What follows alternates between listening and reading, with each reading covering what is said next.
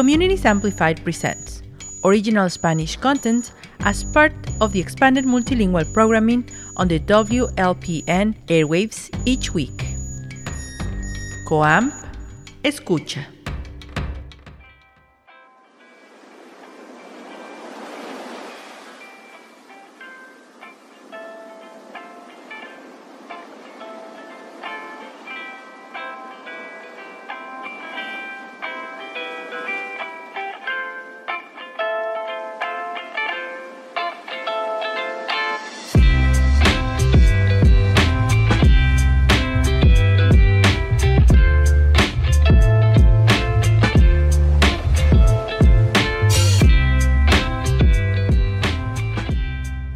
Hey, ¿qué onda? ¿Cómo están? Espero se encuentren de lo mejor.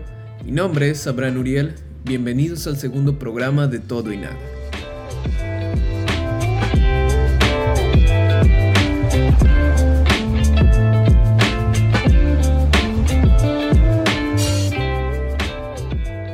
En días anteriores, escuchando las listas de reproducciones de algunos amigos, pude notar algo en muchas de las canciones que me atrajo la atención.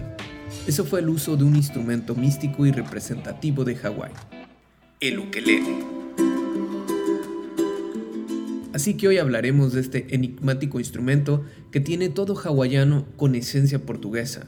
De igual forma tendremos un invitado que nunca deja su ukelele.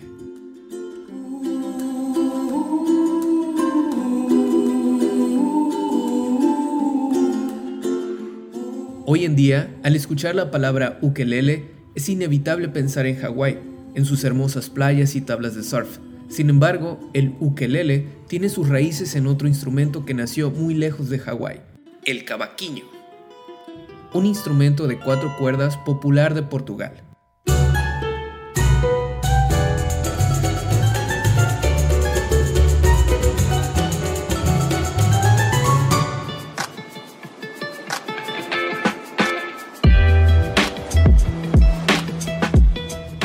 El ukelele, ukelele, uku o uke es un instrumento de cuerdas pulsada, generalmente con cuatro cuerdas, las cuales pueden ser dobles.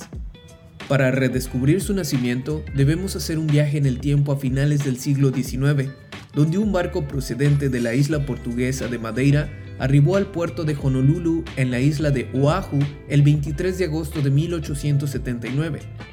De entre sus tripulantes se encontraban Joao Fernández, Augusto Díaz, Manuel Núñez y José du Espíritu Santo.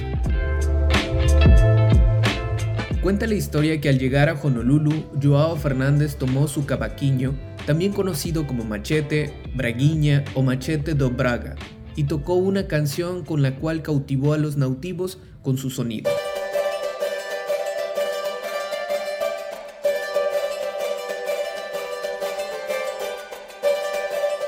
Siendo estos lo que lo llamaron ukelele, y que quiere decir pulga saltarina. En hawaiano, uku es pulga y lele significa saltar.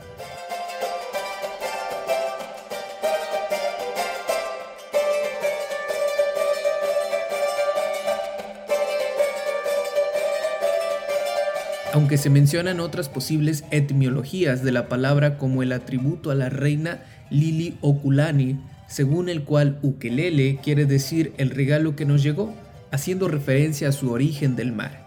Sea cual sea el origen del nombre, podemos afirmar que la historia del ukelele empieza en este momento.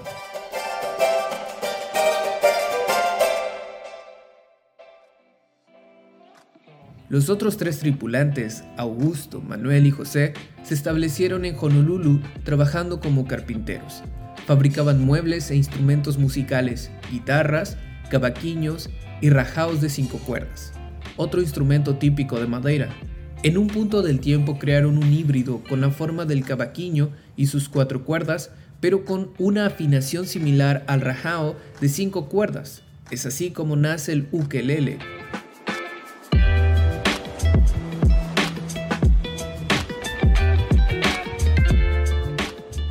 Se desconoce la fecha exacta de fabricación, aunque se cree que fue alrededor de 1886. También se desconoce quién de los tres fue el primero en concebir el primer ukelele tal como lo conocemos ahora.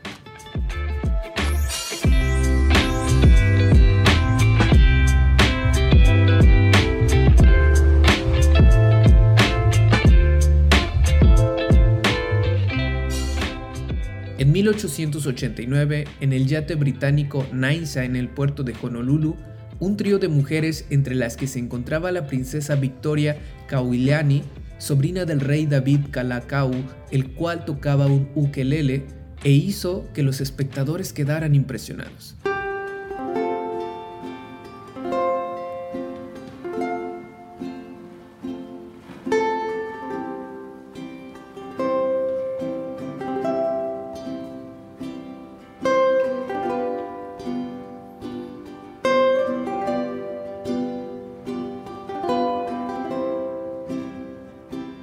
Quizá el hecho de que el instrumento estuviese ligado a la realeza, tanto al rey Kalakau como a su sucesora y última monarca hawaiana, la reina Lili Oukalani, autora del conocido Aloha Oe, que estuviese construido con madera de koa autóctona de Hawái y símbolo del respeto hacia la tierra y la naturaleza, convirtió al instrumento en símbolo indiscutible de Hawái, muy popular entre los nativos Kanaka Owi y la lucha a favor de su identidad cultural. También cabe mencionar la ferviente pasión del rey Kalakau por el instrumento, como principal promotor del instrumento en sus orígenes y posterior asociación del ukelele a la cultura hawaiana. Antes del ukelele, los hawaianos confiaban principalmente en instrumentos de percusión para acompañar el hula hula y canto,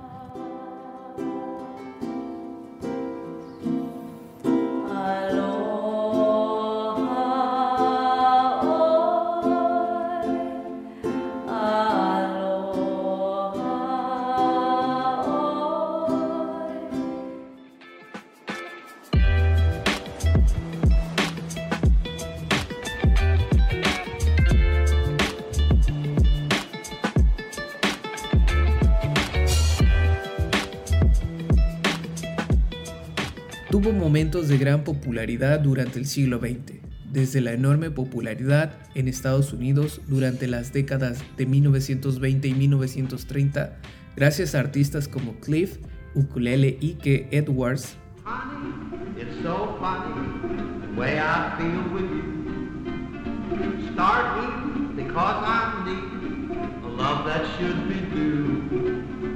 Your kiss would be a revelation.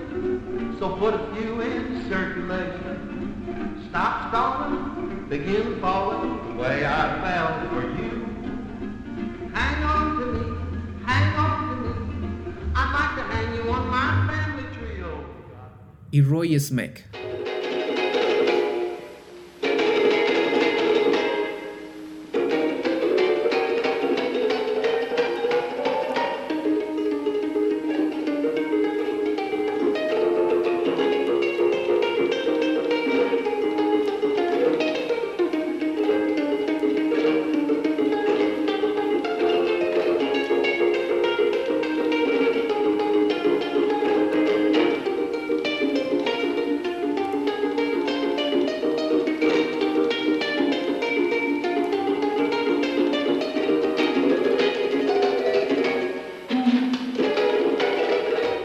Genial George Forby en el Reino Unido.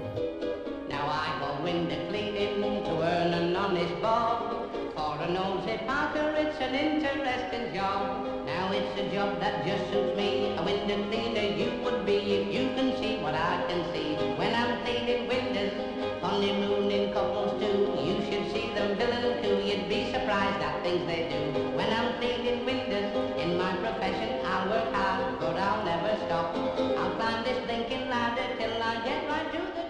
Hasta llegar al jazz de Lily Rich en los años 50.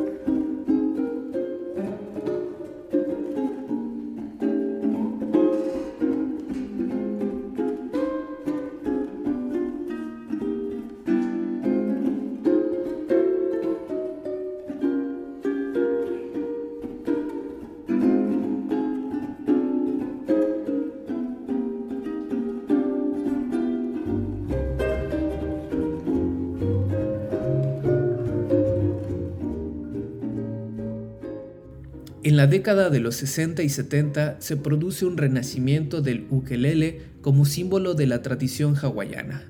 Artistas como Eddie Kamae del grupo Son of Hawaiian, Peter Moo y Herbst Outa fueron impulsores de este movimiento.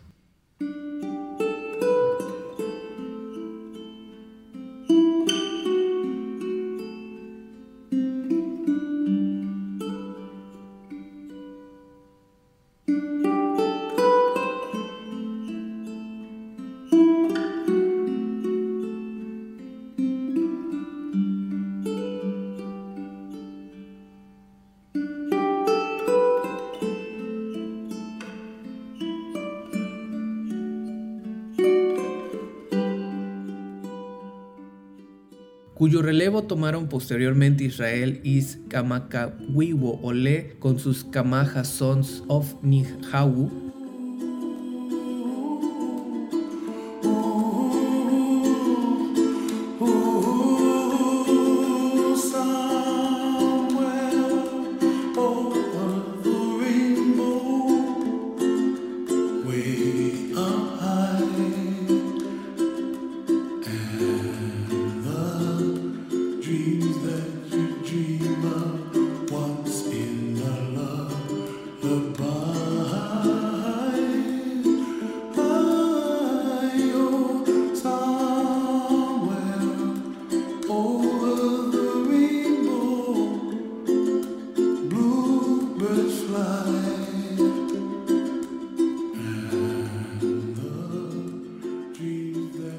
posteriormente en solitario y grupos como Kau, Craters Boys, con Troy Fernández.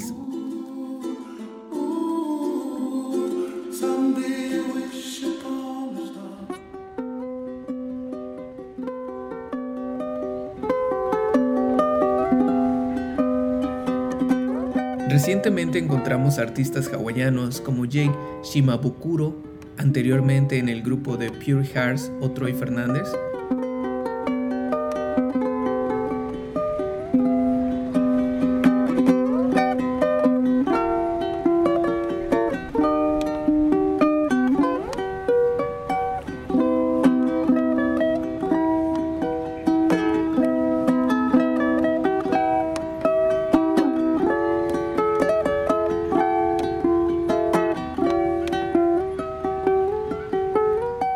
artistas de fuera de la isla como Eric Clanton,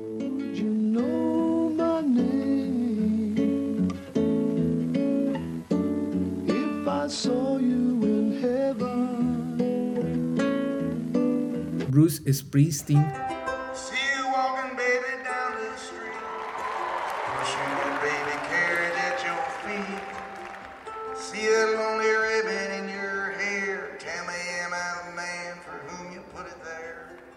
James Hill. Billie Jean is not my lover. She's just a girl who says that I am the one. But the kid is not my son. Eddie Bender. Without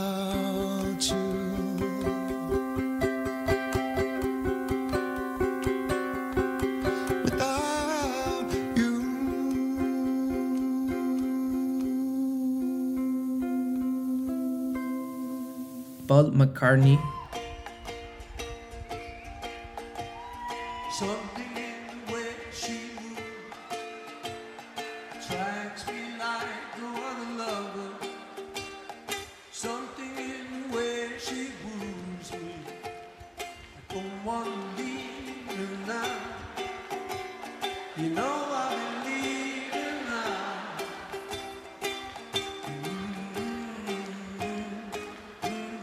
George Harris,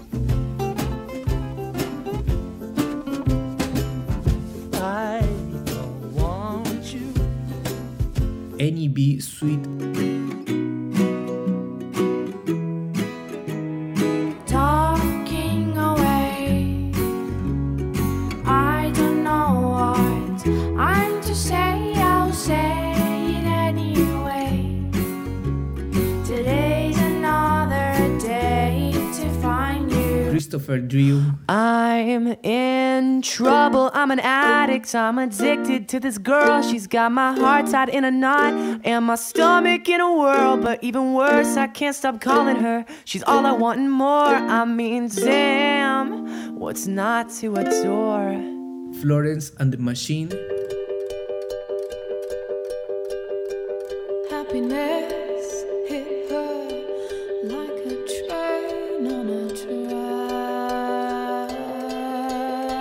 Y los mexicanos Zoe.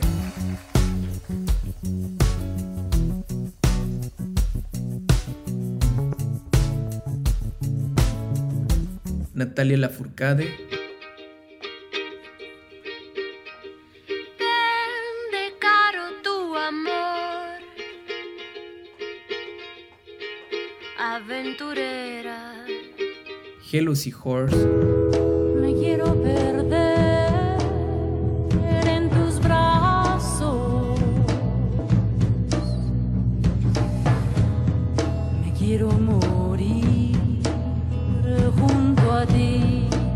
Julieta Venegas. Estábamos los dos mirando al mar cuando la tarde moría. Como moría lo nuestro, juro que no lo sabía. Los venezolanos O'Kills.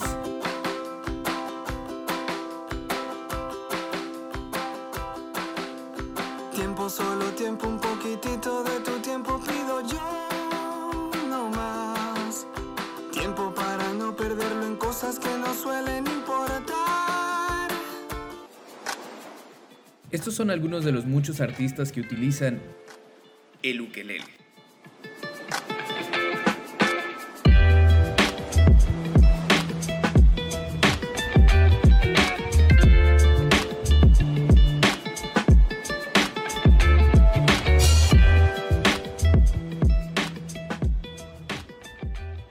Bien, y hablando del ukelele, pues no podía dejar de pasar esta oportunidad de poder invitar a un amigo, que más que un amigo es mi hermano, y que su instrumento favorito es el ukelele. Pero, ¿qué, qué puedo hablar de él? Mejor que él me cuente. Y bienvenido, Luis. ¿Cómo estás? Hey, how are you doing? I'm good. I'm, I'm, I'm estoy bien. Qué bien, I'm qué bien. great. How about yourself? How are you doing Muy bien, muy bien. Aquí en nuestro segundo capítulo de Todo y Nada. Y bueno, eh, cuéntame, ¿por qué, ¿por qué decidiste aventurarte en la música con el ukelele?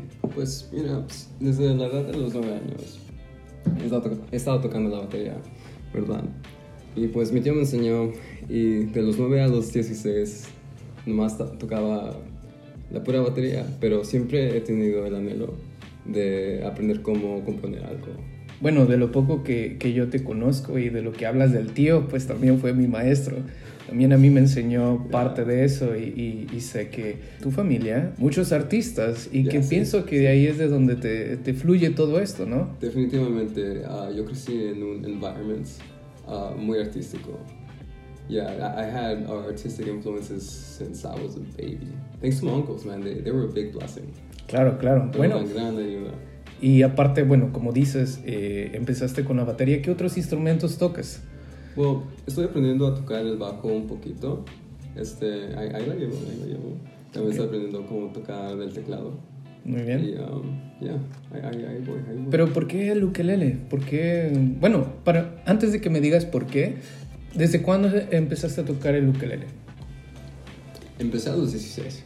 Ok. ¿Verdad? Mi papá me compró el primer ukulele en mi cumpleaños de un, um, un Guitar Center, right? Y um, pues, it was fun, right? I, I, would, I would use it, lo usaba de vez en cuando, pero realmente no me empecé a enfocar a aprender cómo tocar mejor hasta como la edad de 17. Ok. ¿Y Sí. por qué? ¿Por qué el ukelele? Pues es tan, es tan fácil de usar, you know? es tan fácil de aprender los, la, the basics, for sure. Okay. It's really easy to learn the basics. And that gave me a, a leeway to uh, start composing uh, without having to struggle that much with um, finger coordination. Ok, y Yeah. bueno, ya que dices de composiciones, ¿has compuesto algunas canciones? ¿Tienes algo Oh, yeah, propio? man. Tengo unas cuantas. Sí, uh, I mean, escuchas como hablo. I mean, yo, yo casi. I, I speak a lot of Spanglish. Ok. you know so uh, my music of course naturally is in Spanish tengo canciones en inglés canciones en español y otras en ambos lenguajes Entonces, ¿cuál sería como tu género? ¿Dónde te envuelves o dónde dices, aquí es donde yo soy? that's a hard question porque I gravitate towards so many genres pero últimamente me he estado enfocando más en el R&B y el latino indie Ok. esos son mis dos favoritos ahorita y I'm looking to release music by September of 2021 Ah, muy bien. Eh, bueno, pues eh, yo te voy a estar apoyando desde atrás. Pero bueno, ahorita quiero que me muestres algo de toda esta música que tienes. Sería Oh, algo genial que, que nos tocaras algo. Entonces, adelante. Of course, of course. Um, esta canción se llama My Night Sky.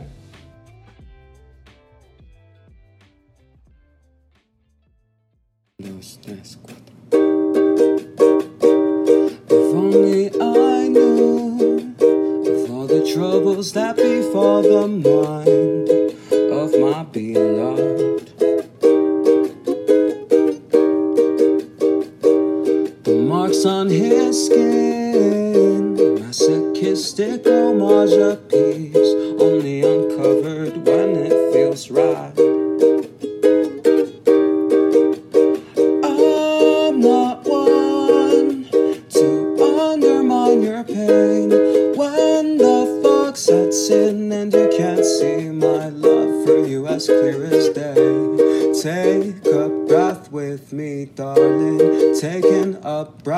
walk me through what ails you so heavenly, Take a breath with me, darling. Taking a breath.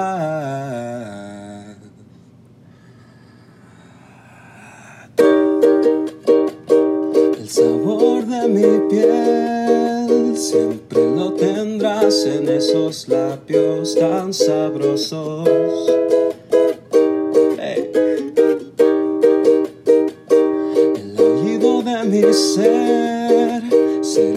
Escuchas por las noches cuando le canto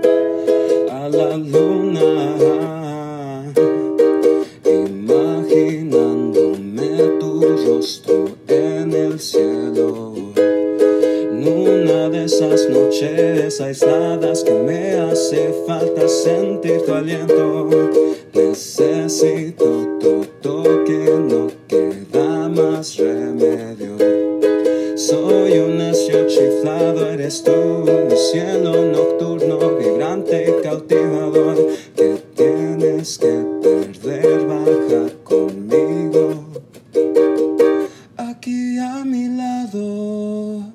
Wow, increíble canción. Gracias, gracias por tocar y te agradezco que nos hayas eh, compartido parte de tu arte, parte de tu música. Te, te agradezco mucho que hayas venido, que hayas participado en, este programa de todo y nada. Y bueno, algo que quisieras comentar, algún lugar donde te puedan seguir si tienes redes sociales. Of course, yeah. Thank you for having me, by the way. Yeah, my Instagram at is Slow Valley 666. You know, I follow back, hit me up. Hey. Bien, bien, bien. Bueno, pues síganlo, ya saben, si quieren escuchar más de él, seguirlo en, en su aventura artística, ya saben, pueden seguirlo ahí.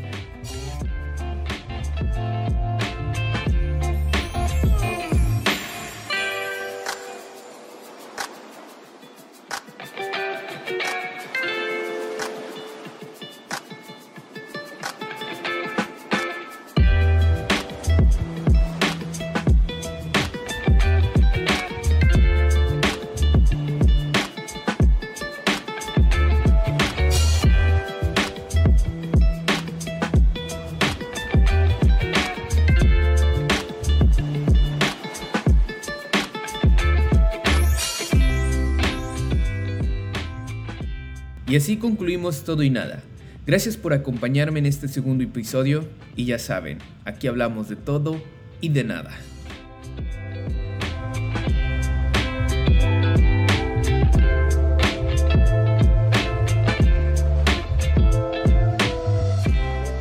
Espero que estén bien, disfruten de la vida y adiós.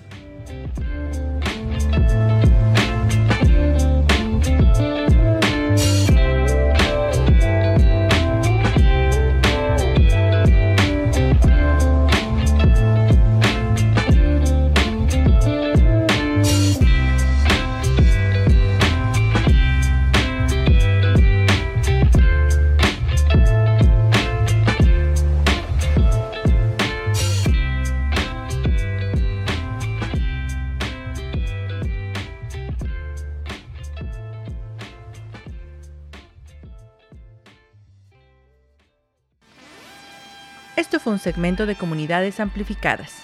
COAM, escucha. The Spanish Language Communities Amplified Programming is an initiative of Public Media Institute and Contratiempo NFP. It is led by executive producer Stephanie Manriquez. All its content is produced by staff, students, and volunteers. This project is supported by major funding from the Field Foundation and additional support from the McCormick Foundation, the National Endowment for the Arts, and the Chicago Learning Exchange.